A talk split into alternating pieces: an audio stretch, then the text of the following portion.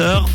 On va faire le point tout de suite sur l'info de ce vendredi après-midi 2 juin et l'info sur rouge, c'est avec Pauline. Bonsoir Pauline.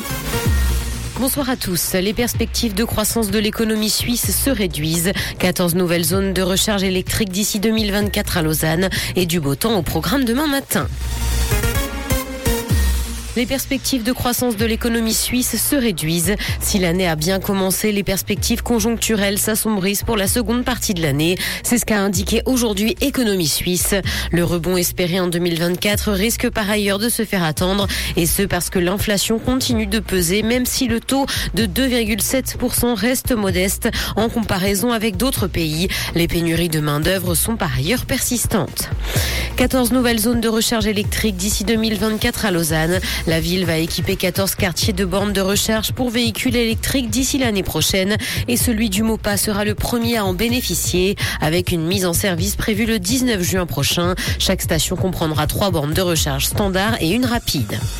Pour éviter le gaspillage, des légumes avec des petits défauts sont désormais vendus. Les producteurs suisses de légumes s'engagent pour réduire le gaspillage alimentaire. Les normes de qualité ont été adaptées et depuis hier, des légumes sont disponibles dans le commerce, même s'ils présentent quelques petits défauts optiques. 65 produits sont concernés par cette modification des normes, ce qui doit permettre de réduire de moitié les pertes alimentaires d'ici 2030 par rapport à 2017. Dans l'actualité internationale, au Costa Rica, le changement climatique dissipe la forêt des nuages.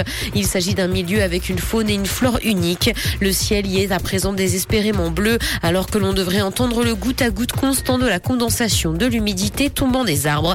La forêt devrait être fraîche, mais est actuellement sèche. Instagram réfute toujours toute pratique de shadow banning. Selon le patron du réseau social, limiter arbitrairement la visibilité de créateurs de contenu serait contraire aux intérêts de l'application. Instagram s'appuie sur une série d'algorithmes pour classer et recommander le contenu. Depuis plusieurs années, de nombreux utilisateurs se plaignent de leur chute soudaine de visibilité sur le réseau et les accusations de shadow banning ne sont donc pas nouvelles. La transparence des algorithmes est sous la menace d'un encadrement légal. Tina Turner est décédée sans avoir jamais rencontré ses arrière-petits-enfants. Selon Page Six, l'artiste morte la semaine dernière naturellement n'aurait jamais vu certains membres de sa famille. Elle laisse notamment derrière elle son mari, mais aussi deux petits-enfants et cinq arrière-petits-enfants. Certains conflits au sein de la famille les auraient éloignés et elle n'aurait donc pas rencontré ses arrière-petits-enfants avant de mourir. Rouge.